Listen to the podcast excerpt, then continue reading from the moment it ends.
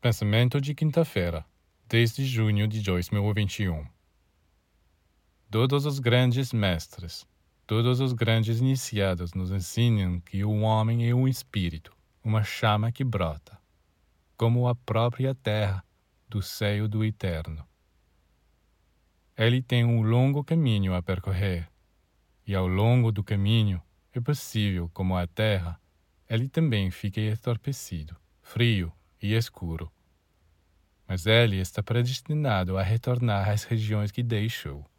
E um dia, depois de muito tempo, após encarnações e encarnações, assim como a terra se tornará como o sol, o homem retornará a seu Pai Celeste são as mesmas leis, as mesmas correspondências,